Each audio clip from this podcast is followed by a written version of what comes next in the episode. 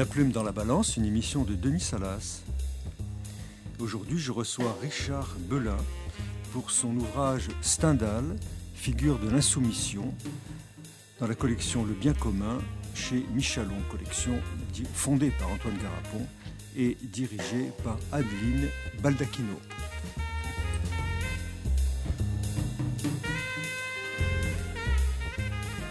Nous serons également avec Sandra Travers de Foultrier, que nous retrouverons à la fin de l'émission pour sa chronique Droit et littérature. Bonjour Sandra, bonjour euh, Richard Belin. Bonjour Denis. Alors, pour, euh, pour commencer notre, notre émission euh, aujourd'hui, pour l'introduire plus particulièrement, rappelons simplement que vous êtes vous-même, Richard Belin, né à Grenoble, comme Stendhal. Henri Bell dit Stendhal. Vous avez vous-même travaillé longtemps à Rome pendant quelques années au Programme alimentaire mondial. Et vous avez dédié votre ouvrage sur Stendhal, que j'ai cité tout à l'heure, à l'Italie. Donc, euh, effectivement, euh, on voit bien cette attache profonde qui vous lie à Stendhal et à son imaginaire. Et l'originalité de votre essai, dont nous allons parler, c'est qu'il n'aborde pas l'auteur, au fond, par des thèmes habituels. Ce n'est pas la chasse au bonheur, ce n'est pas euh, la passion amoureuse, quoique on verra qu'elle traverse votre livre aussi, ni l'égotisme ou l'épicurisme, mais vous l'abordez sous l'angle du rapport à l'autorité, et vous évoquez ce rapport à l'autorité comme une insurrection imaginaire contre l'ordre établi, assis sur les moyens du burlesque, de la dérision et de l'ironie. C'est donc du côté du Stendhal politique que vous vous orientez, et notamment de sa pensée libérale ou libertaire euh, que vous vous tournez.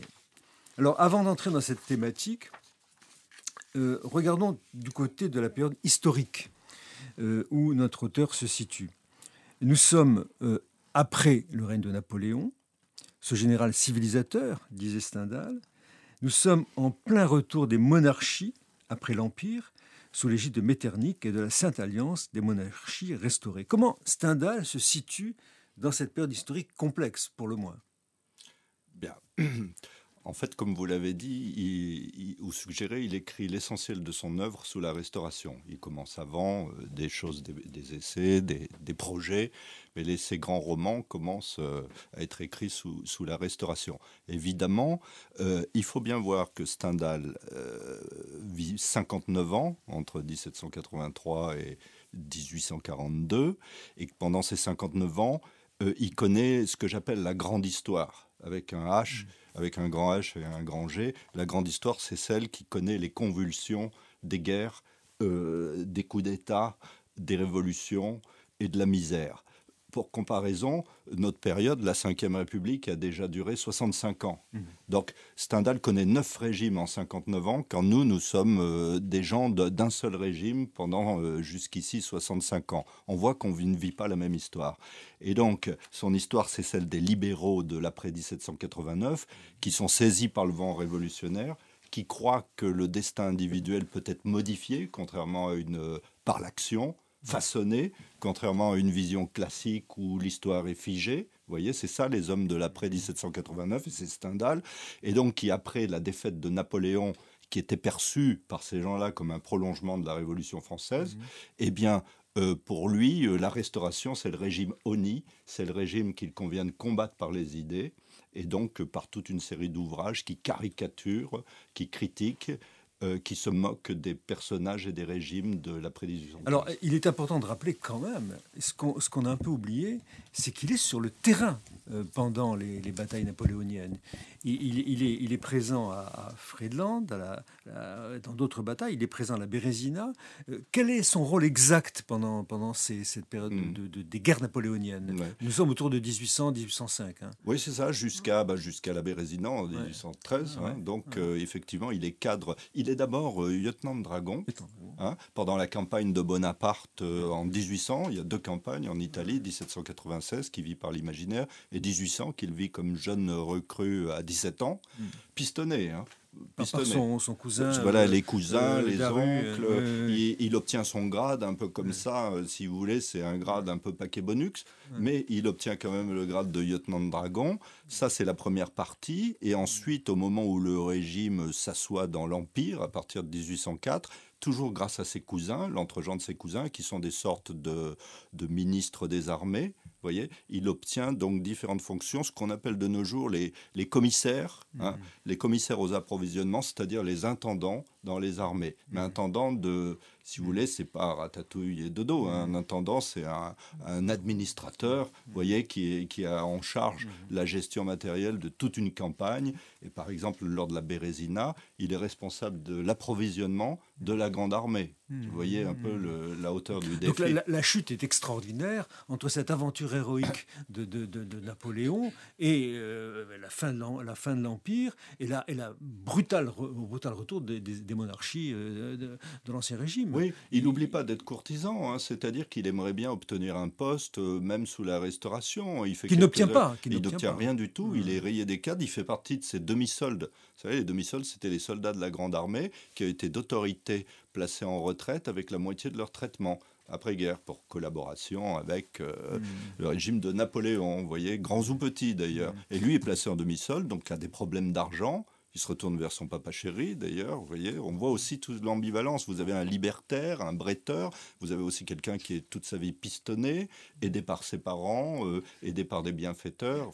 Alors, on a dit que on a dit que cette, euh, cette interruption de carrière, si je peux dire, un peu forcée par la fin de l'empire, et cette euh, l'arrivée de la Restauration, et donc au fond, il est mis un peu sur le bord de la route, a été une chance pour lui parce qu'à ce moment-là, il a pu commencer à à s'imaginer écrivain et à entrer en littérature. Partagez cette, euh, cette idée? Oui. Moi, j'aurais tendance à dire, mais c'est un peu subjectif, mais la littérature est toujours le, la conséquence d'une frustration. Mm. Donc effectivement, le fait d'être comme ça, placé sans ressources, sans métier, euh, privé de l'épopée brutalement, sans doute cela l'a-t-il amené à sublimer par la littérature et mm. aussi à faire des écrits de combat, hein, avec mm. cette, euh, cette virulence, ce goût de la caricature pour euh, toute une série de personnages. Donc oui, ça... Il s'installe à Milan d'ailleurs, il quitte la France à ce moment-là. Il quitte la France, il voyage beaucoup, évidemment, il fait des allers-retours, mais oui, il est mal dans son pays, il est mal dans, dans, dans la restauration. Alors comment euh, alors, le thème de votre essai, c'est l'insoumission.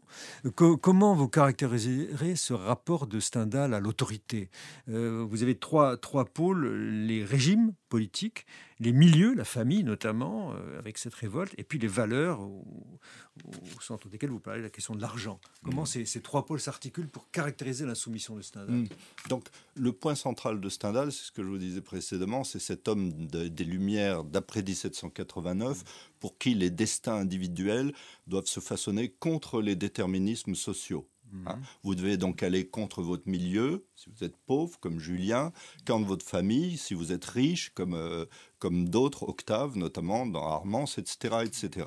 Donc, euh, euh, son œuvre, c'est une œuvre d'insurrection contre tous les marqueurs de cet ancien régime qu'on prétend restaurer et qui veut vous cantonner dans votre milieu d'origine. Donc il s'attaque effectivement à tous ces marqueurs. Il y en a trois principalement, selon moi. Les régimes, donc. Hein. Les régimes, qu'est-ce que c'est? Bien, c'est toutes ces monarchies qu'on restaure ou qu'on renforce à la chute de Napoléon. Vous parliez de l'Europe de Metternich, hein, c'est ça. C'est la Prusse militarisée, c'est la France qui devient celle de Charles X en 1824, qui rétablit le drapeau blanc, etc. C'est aussi euh, la, fin de la République à Rome et la restauration de la puissance vaticane. C'est voilà tous les régimes. C'est aussi sur le plan imaginaire euh, le royaume de Parme, qui n'existe pas, hein, qui est une construction imaginaire, mais c'est un peu euh, un royaume de satire qui exprime tout ça, tous ces régimes euh, restaurés qui prétendent retourner à l'ordre ancien, celui de la monarchie absolue. Milieu? Alors, dans les régimes, il y a des auxiliaires, hein, c'est important. Vous avez donc des gens qui servent ces régimes objectivement. Vous avez les prêtres, évidemment, avec en France l'influence de la congrégation, hein, des jésuites qui noyautent l'administration. Mm. Vous avez les juges, un thème qui vous est cher, dont on parlera plus tard. Vous avez les intellectuels, qui appellent les académiciens, mm. hein, mais tous ceux qui vendent leurs plumes au pouvoir et qui, veulent complaire, etc. Bien, mm. ça c'est pour les régimes. Après, euh, ce que j'appelle les, les, milieux, eh bien, ce sont toutes ces... c'est les classes sociales.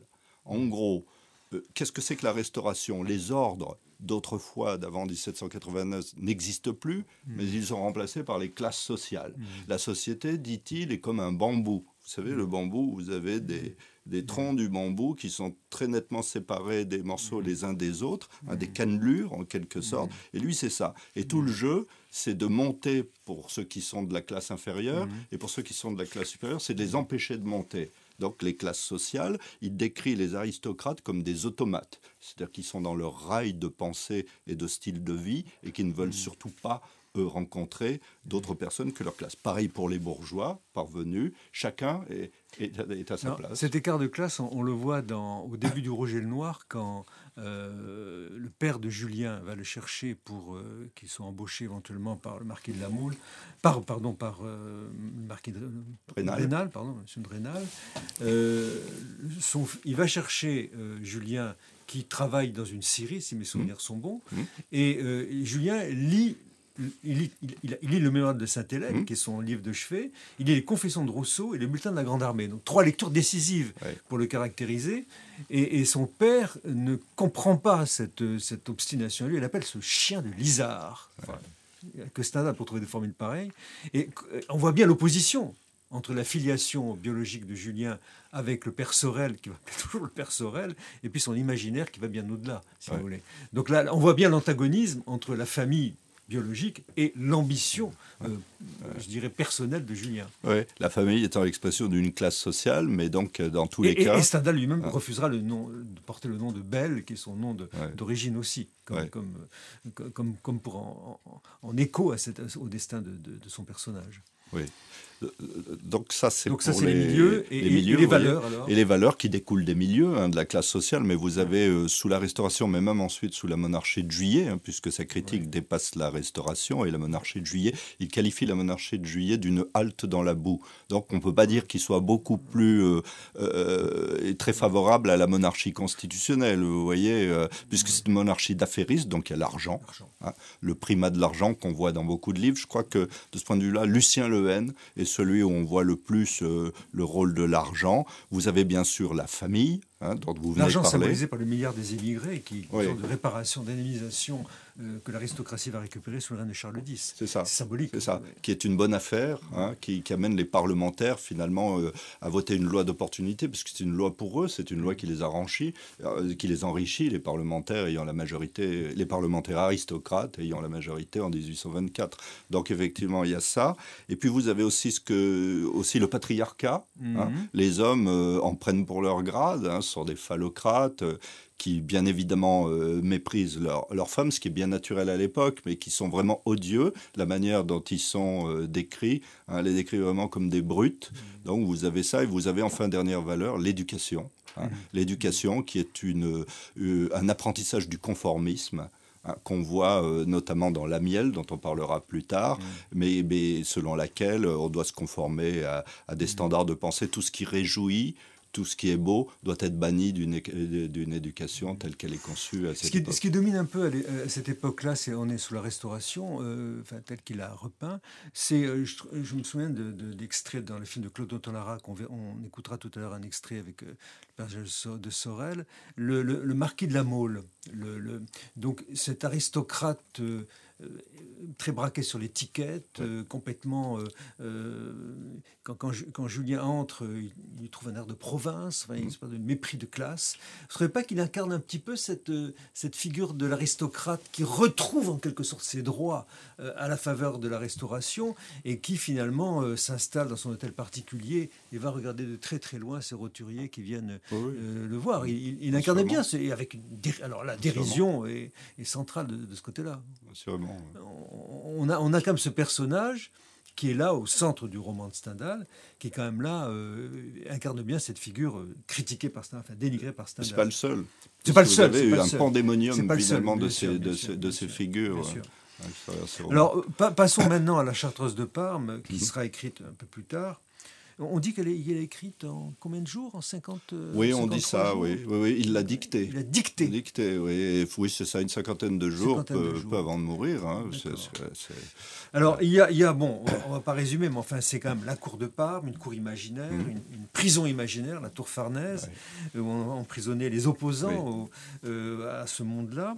Euh, est-ce que, est-ce qu'on peut parler un petit peu des figures de cette cour, qui tournent autour de cette cour, et en particulier d'une figure qui m'a beaucoup intéressé, qu'il a fait le culte du procureur, du fiscal Rassi. Vous pouvez nous faire une petite description de ce personnage étrange oui, et fascinant Oui, oui. Hein, donc c'est un, c'est le symbole du, du, juge asservi au pouvoir. Hein, qui, qui n'a d'autre utilité de trouver les moyens légaux de faire pendre quelqu'un qui déplaît au souverain Hein, vous voyez, donc c'est la justice instrumentée, instrumentalisée. C'est Rousseau, la critique de Rousseau du, juge, hein, et partout le fort armé contre le faible, du redoutable pouvoir des lois. Donc vous avez ces juges qui sont les instruments du, pouvoir. Et alors, Rassi, le fiscal fiscal, ça veut dire garde des sceaux. Oui, on a le terme en Espagne aujourd'hui, le vous fiscal avez, en Espagne. Et donc, garde des sceaux, voilà, c'est le ministre de la Justice. Le procureur. voilà, alors, confusion des pouvoirs d'ailleurs, hein, ce qui est propre des régimes antilibéraux. Et donc, c'est, il est décrit comme, Maurice Bardèche disait, c'est un pantin de boîte à musique. J'aime bien l'expression parce que vous imaginez cette petite figure colorée qui fait des révérences dans une musique de chambre, vous voyez. Donc, euh, Rassi, c'est ça, c'est le pantin, le bouffon, c'était la comédie de la justice. Et donc, euh, matériellement, il reçoit des coups de bâton, des coups de pied et des gifles de son souverain euh, auquel il est aux ordres mais en même temps, euh, en même temps, euh, c'est une cour despotique. Oui. Euh, il y a la terreur, la peur. le souverain, le prince de Parme, est terrorisé par les opposants. Et, alors, Rassi, alors moi, il m'a intéressé parce que c'est une figure de juge qui propose aux, despotes des, des décisions parfaitement légales. Il a besoin du juge le prince de Parme. Parce que le juge, vous l'avez déjà dit tout à l'heure, le juge est un paravent de l'égalité qui lui permet de condamner à mort euh, ou d'emprisonner à vie mmh. euh, Fabrice Del Dongo mmh. sans aucune espèce de scrupule, puisque tout est légal et que la présence du juge lui garantit cette légalité. Donc l'utilité du juge est, fondamentale dans ce régime, finalement. Et le, personnage de Rassi, c'est peut-être un, bouffon, mais c'est un bouffon extrêmement euh, efficace et, cruel, au du compte. Oui, alors, euh, il, emprisonne Fabrice Del Dongo pour une rixe avec un brigand euh, de seconde, mais c'est un prétexte. Fabrice est, incarcéré dans la prison de, la Tour Farnèse, invention stendhalienne. Que devient Fabrice à partir de là? Eh bien, il est, comme vous le dites, enfermé dans une tour. Hein, et c'est là qu'il connaît, c'est ça, c'est typique de Stendhal, c'est-à-dire comment transgresser ces déterminismes Là, vous avez un déterminisme politique hein, qui l'amène en prison alors qu'il ne l'a pas vraiment mérité. Et donc, euh, eh bien, euh, un des ressorts, c'est la rêverie, c'est l'imagination c'est la communication à distance. Et si c'est ça à quoi vous pensez, effectivement, dans la tour de Farnèse, il connaît ce que j'appelle le, bonheur improbable de la prison. Puisque, puisque grâce à la prison, finalement, il a inventé des moyens de communication avec la femme qu'il aime. Donc il s'envoie des signaux lumineux, euh, des papiers, des alphabets. Et finalement, c'est peut-être un peu ce qu'il y a de pervers aussi chez Stendhal. Hein. Dans Armand, c'est très, très frappant. Les gens refusent la sexualité parce qu'ils préfèrent le sublime. Autre thème hein, que je ne développerai pas là. Mais euh, voilà, cette frustration fait naître une sorte de créativité de l'imaginaire. C'est ça. Alors, c'est intéressant, on n'aura pas le temps d'en parler, mais la cristallisation et dans ce que vous dites, c'est-à-dire que l'amoureux euh, part, en quelque sorte, la femme aimée de toutes les vertus euh, que lui-même lui prête, mais qu'elle n'a pas forcément. Et du coup, il ne peut aimer qu'à distance. Et, l'amour de Fabrice à l'égard de Clélia est un amour très distancié. Il se regarde de loin, il la regarde de loin dans, la, volière où elle s'occupe de ses oiseaux. Il est masqué par un paravent, il communique par des regards, par des signes, par des alphabets qu'ils inventent. Donc il y a là dans, dans, l'amour stendhalien beaucoup de parts d'imaginaire et, mm. finalement mm. assez peu de, mm. réalité, bout du compte, euh, dans, cette relation-là. Sachant aussi que, dans cette prison, on peut, on peut mourir à tout instant. La violence est permanente, même si elle est, elle est, elle est euh, édulcorée, enfin, euh, peint avec légèreté par Stendhal. Euh, la duchesse de Sansovena, qui est la, sa, tante, qui, dont il est amoureux, dont ils sont amoureux, avec un amour difficile à, cerner, mais enfin, il existe quand même tout le temps, craint en permanence pour sa vie. Oui. Et, il va finir par s'évader. Vous avez bien raison de souligner cet aspect de méchanceté intrinsèque à, ces régimes, hein, qui est aussi apparent. Et pour rebondir juste un instant sur ce que vous disiez précédemment, la méchanceté des juges. Il y a un roman à cet égard qui est peut-être encore plus évocateur que euh, La Chartreuse avec le fiscal Rassi. c'est une chronique italienne. C'est Le coffre et le revenant, où l'on voit donc un magistrat, au magistrat, qui s'appelle Don Blas, qui est à la fois procureur et policiers. Donc vous voyez, c'est vraiment les régimes euh, illibéraux, si on peut dire, hein, qui consacrent, euh, qui concentrent tous les pouvoirs de justice, qui fait emprisonner quelqu'un parce que ce jeune homme est beau et que, et, que c'est, l'amant de la femme qu'il convoite. Vous voyez, donc on est vraiment dans cette justice d'opportunité, là aussi c'est assez cocasse. Avec cette parole, euh, cette phrase extraordinaire de Stendhal, il a aussi le sens de la formule qui fait mouche. je crois que c'est Rassi qui dit dans ce dialogue extraordinaire avec le, avec le, prince de Parme, sa parole a dit prison, mais son regard a dit la mort. Donc il y, y, a là dans, le, dans, la formule synthétique de Stendhal toute une, une rhétorique dont, il, est le, dont il a le secret. Oui, Messieurs les jurés, je n'ai pas l'honneur d'appartenir à votre classe. Je ne vois parmi vous ni artisan, ni ouvrier, ni paysan enrichi. Ce qui veut dire que je ne serai pas jugé par mes pères pour l'abominable crime que j'ai commis. Je ne me fais aucune illusion. Je ne requiers, je ne requiers aucune faveur. Mon crime est atroce.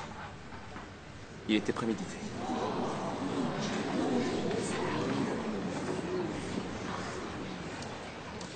Je mérite donc la mort pour avoir attenté à la vie d'une femme.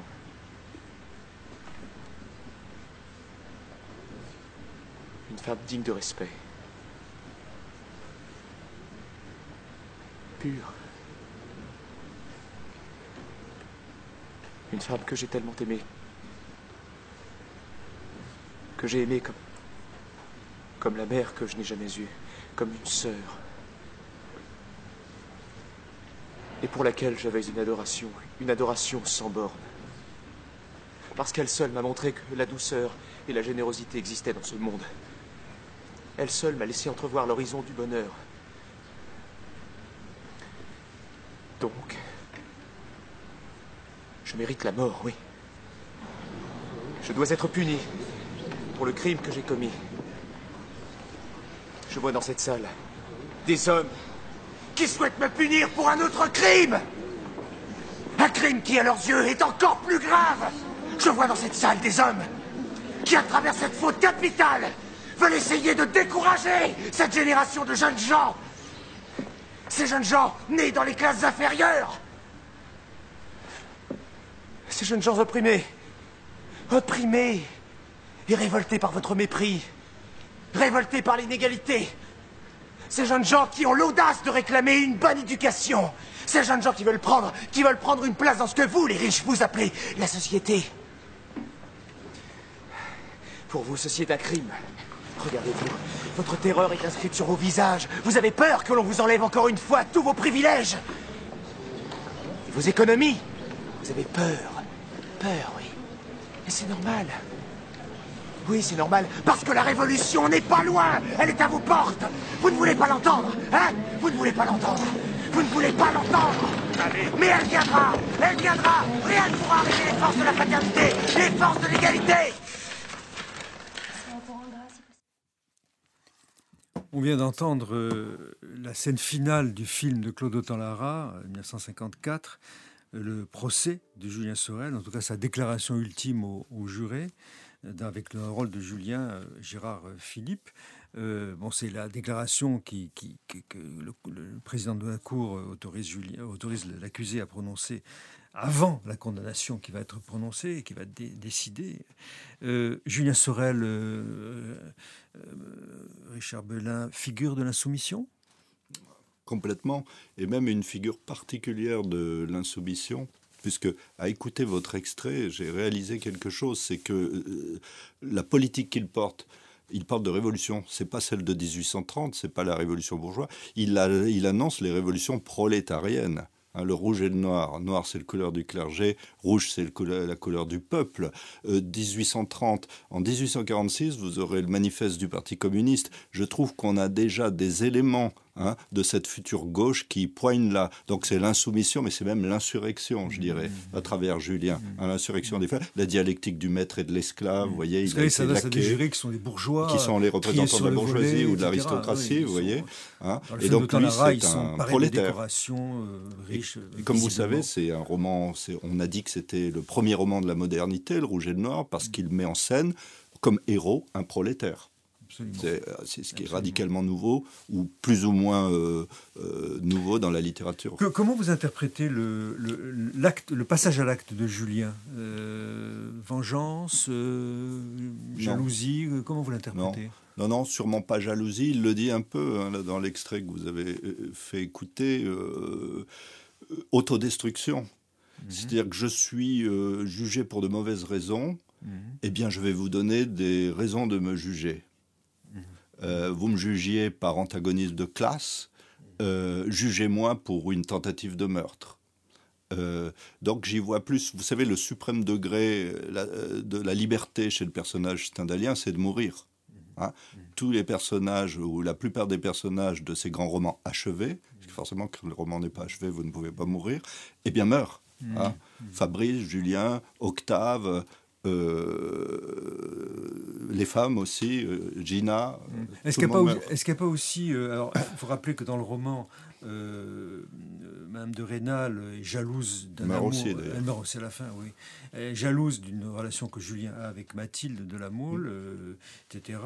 Et, et, elle écrit une lettre à Julien, qui est une lettre que lui dicte son confesseur, qui est une lettre violente, insultante, etc. Est-ce qu'il n'y a pas euh, dans, la réaction de Julien, qui est immédiate, immédiate, euh, il va chercher deux pistolets, il se précipite dans l'église, il rentre, euh, le visage ravagé, on le voit dans le film d'ailleurs très très très beau, par la, colère et la, détermination. Est-ce qu'il n'y a pas chez Julien aussi une, une atteinte à son honneur? Parce que dans la lettre en question, elle le ravale un vulgaire parvenu. Est-ce qu'il n'y a pas aussi cette dimension-là, parce qu'il est fils de charpentier, elle, hmm. méprise un peu, cette mépris de classe, qu'on retrouve d'ailleurs dans ce qu'il dit dans le, dans le discours, et, qui veut effectivement euh, euh, réagir par le, par le, en relevant le défi, par un acte d'honneur bafoué à travers l'acte qu'il lui inflige, les coups de pistolet qu'il lui inflige, dont elle ne mourra pas pour le hmm. moment, mais euh, qui est un acte de réponse de Julien à ce hmm. défi qui lui est lancé.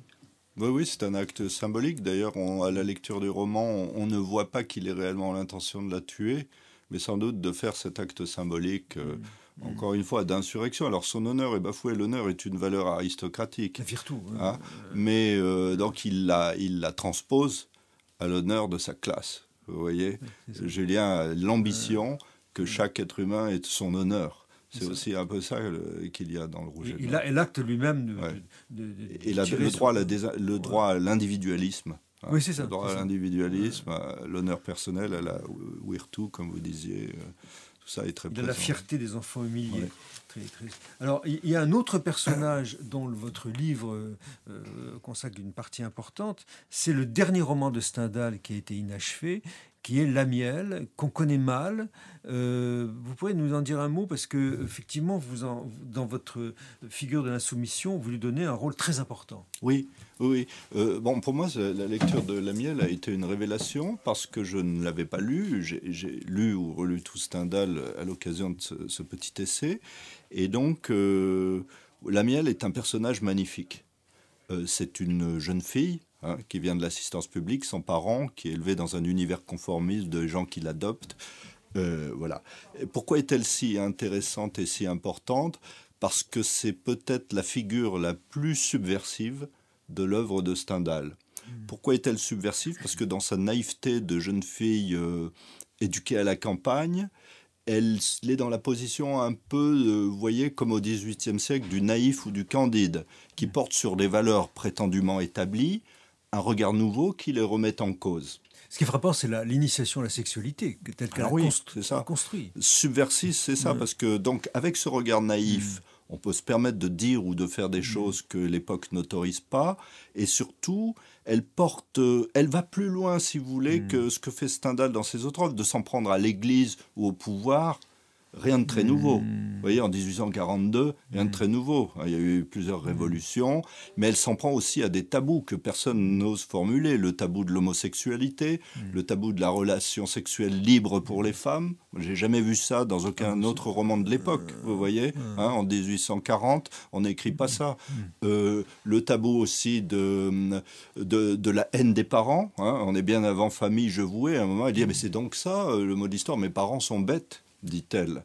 Euh, le mariage des prêtres. Vous voyez, hmm. c'est presque des thèmes d'aujourd'hui. Tous les thèmes de subversifs de Stendhal. Voilà. Et c'est subversif. Euh. Maintenant, c'est pas subversif. Oui, en, à 2023, mais en 1840, c'est profondément subversif. Et c'est très frappant. Et Donc on est deux Et c'est une femme. Hmm. Et c'est pour ça que vous voyez là le deuxième aspect de Stendhal. Il y a un aspect, le libéral qui s'insurge contre la monarchie, hmm. mais vous avez aussi le subversif qui s'insurge contre toutes les oppressions subversif qui, qui a du mal à assumer son statut d'homme de pouvoir. Hmm. libéral et libertaire. Hein, oui, c'est ça. Même si libertaire, bon, sans doute, par certains côtés, il est aussi très conservateur. Hein. C'est la conclusion ultime que je fais dans le livre, qui, moi, m'intéresse beaucoup sur la démocratie américaine. Oui. Donc, c'est la limite de son libertarisme. Pour rester juste un instant sur la miel, euh, il y aurait une, conclusion, euh, euh, je ne sais pas si c'est la maintenue dans sa dernière version, où elle, serait jugée par la société et elle, se vengerait ou elle, se, elle réagirait en incendiant le palais de justice. C'est exact cette, cette version prêtée à Stendhal? Euh, je ne sais pas. Vous on, on, la, retrouve dans, plusieurs euh, manuels. Euh, c'est une, une, une, une, des versions hmm. possibles. Je trouve ça intéressant parce que c'est le comble de la provocation ou de la subversion de s'en prendre au lieu de la loi lui-même, qui est le palais de justice. Ce qui est vrai, c'est que dans les projets, il avait le projet d'en faire la mandrin hmm. des années 1840. Hein de, l'orienter vers un personnage très révolutionnaire. On a oublié d'ailleurs de parler tout à l'heure de Fernando Pala, un, des, héros de la Chartreuse de Parme, qui est aussi un bandit, mais un bandit révolutionnaire, qui porte l'ordre nouveau et, qui va jouer un rôle important.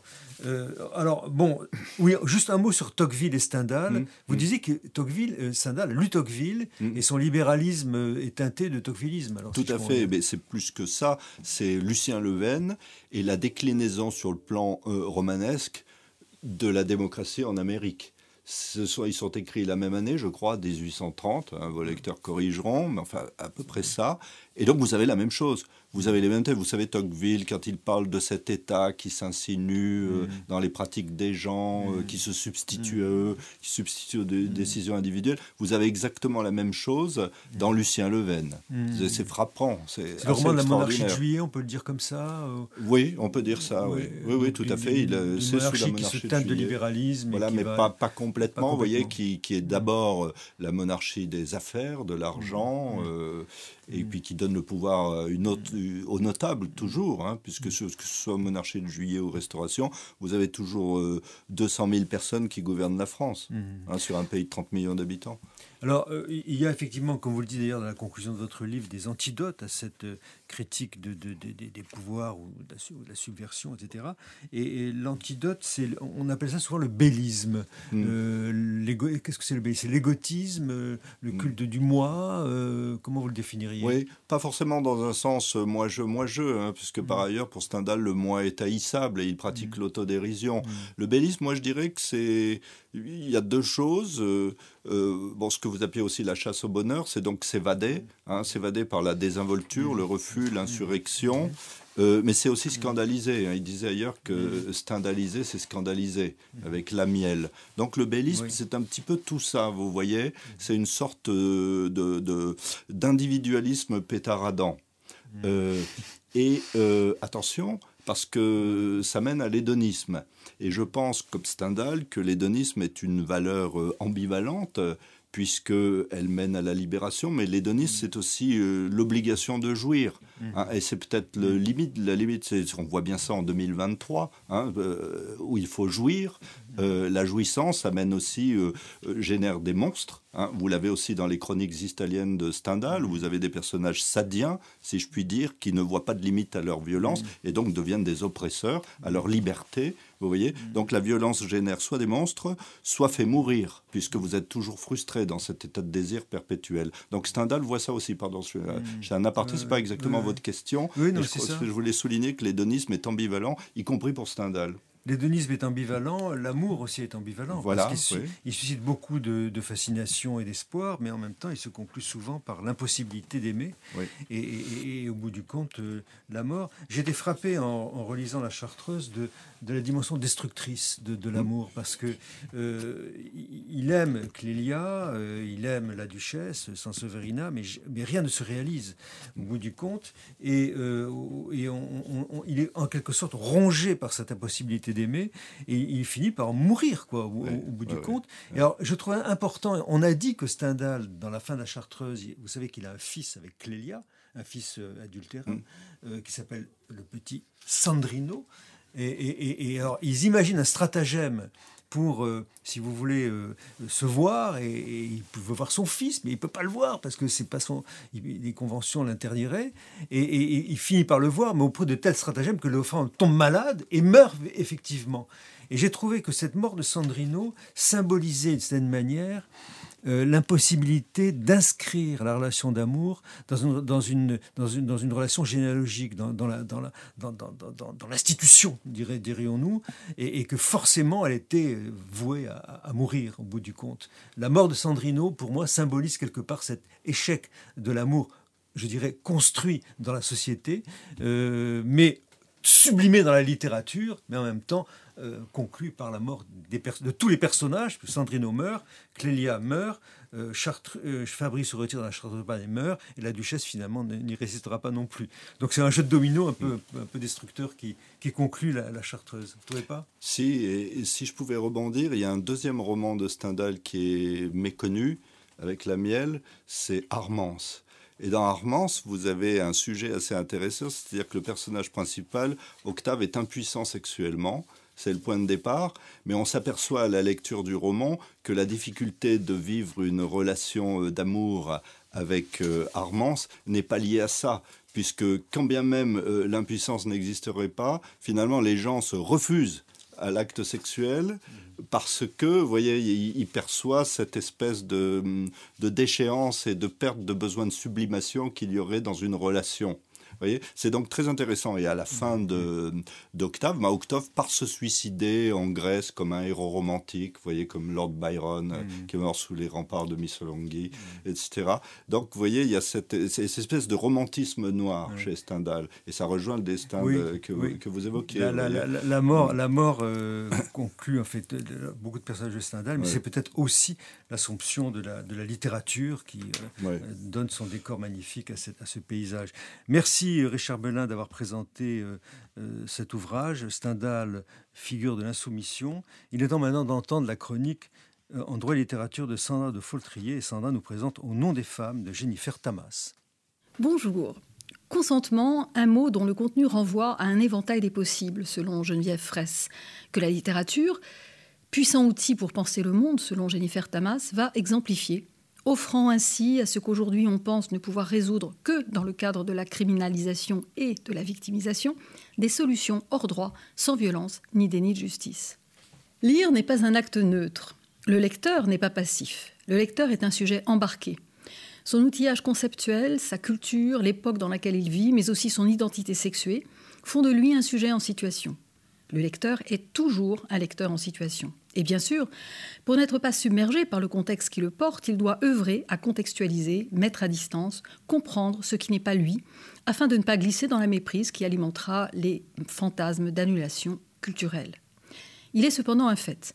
Les lecteurs, notamment professionnels, n'ont pas toujours su mettre leur individualité en réserve, laissant leur regard incarné dominer leur lecture. Il en est ainsi, selon Jennifer Tamas, des lecteurs masculins qui ont dessiné les contours de l'histoire littéraire, évinçant les œuvres de femmes ou privilégiant une interprétation masculine des personnages féminins.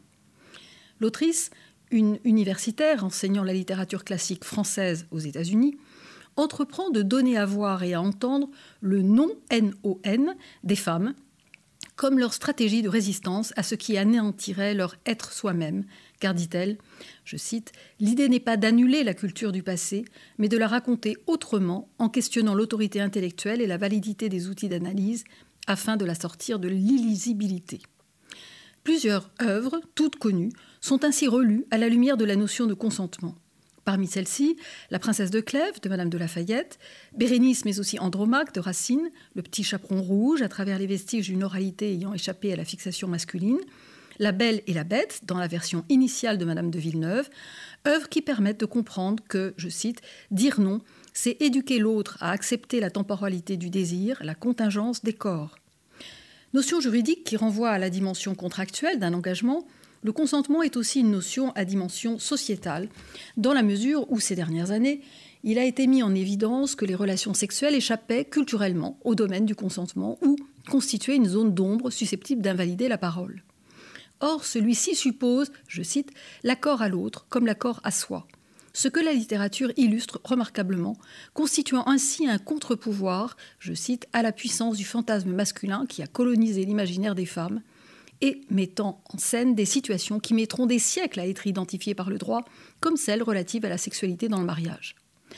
Ainsi, La Belle et la Bête de 1740 affirme avec force que, je cite, le mariage ne donne pas toute licence sur le corps de l'autre, il s'entretient par un désir régulé et respectueux prouvant ainsi que, je cite encore, la littérature ne se satisfait pas du droit en vigueur, elle en interroge les limites. Jennifer Tamas poursuit sa thèse en soutenant que, du revue féminin, naquit la littérature. Agacé de constater qu'outre-Atlantique, tout ce qui précède la Révolution française est rejeté du côté de l'obscur, et que la galanterie, par confusion intellectuelle et idéologique, est remusée dans le camp des systèmes oppressifs, l'autrice affirme que la galanterie est non seulement un progrès de l'histoire de l'humanité, mais elle représente un patrimoine culturel d'une rare beauté, donnant à voir le rêve d'un monde possible où les femmes n'auraient pas à accepter l'inacceptable et où un rempart à la violence d'ancien régime peut s'élever hors droit sans qu'il y ait violation du droit. Cet ouvrage invite le lecteur à repenser les modes d'être au monde, comme les relations entre personnes, afin que chacun puisse vivre conformément à ce qu'il se sent être. Le droit, qui peut accompagner et soutenir des évolutions, ne peut pas tout. Ce livre, sans le congédier, rappelle la vertu de la littérature, entendue comme espace de réflexion et de proposition réformatrice. Et pour terminer avec euh, donc cette émission, je suggère quelques conseils bibliographiques, outre donc le Stendhal de Richard Belin. Je signale dans la collection euh, euh, donc du bien commun chez Michalon France Fanon, L'antiracisme universaliste par Kevin Boucault-Victoire. Euh, livre très intéressant euh, parce qu'il présente, euh, il revisite plutôt l'œuvre complète de, Fanon, qui est souvent caricaturée par notamment Jean-Paul Sartre, autant une sorte d'idéal de violence. Mais là, dans ce livre, là, on, voit à quel point Fanon désavoue la négritude et, prône un humanisme riche de ses singularités. Donc c'est une approche tout à fait nouvelle de l'œuvre de Fanon. Et je signale aussi le livre de Alyosha Vlad Lazovski, Édouard Glissant, artisan de tout monde. Glissant encore un penseur martiniquais, mais celui-là élève de euh, Aimé Césaire, et qui euh, est le penseur de la créolisation, de la mondialité, qui n'est pas la mondialisation. Hein. La mondialité, c'est les puissances de l'imaginaire qui transcendent les séparatismes, avec une réflexion très intéressante que l'auteur appelle une pensée archipélique, c'est-à-dire euh, qui se résume d'ailleurs de cette formule agis dans ton lieu, pense avec le monde. Merci beaucoup, Richard Bellin. Merci à tous nos invités. Vous retrouverez toutes ces références sur notre site internet amicus-curier.net à la page de notre émission La plume dans la balance, une émission préparée par Leobardo Arango. N'oubliez pas de vous abonner à cette émission pour n'en manquer aucun épisode et à nous suivre sur les réseaux sociaux. Et pour terminer, Stendhal oblige, Rossini, l'ouverture de Babier de Séville.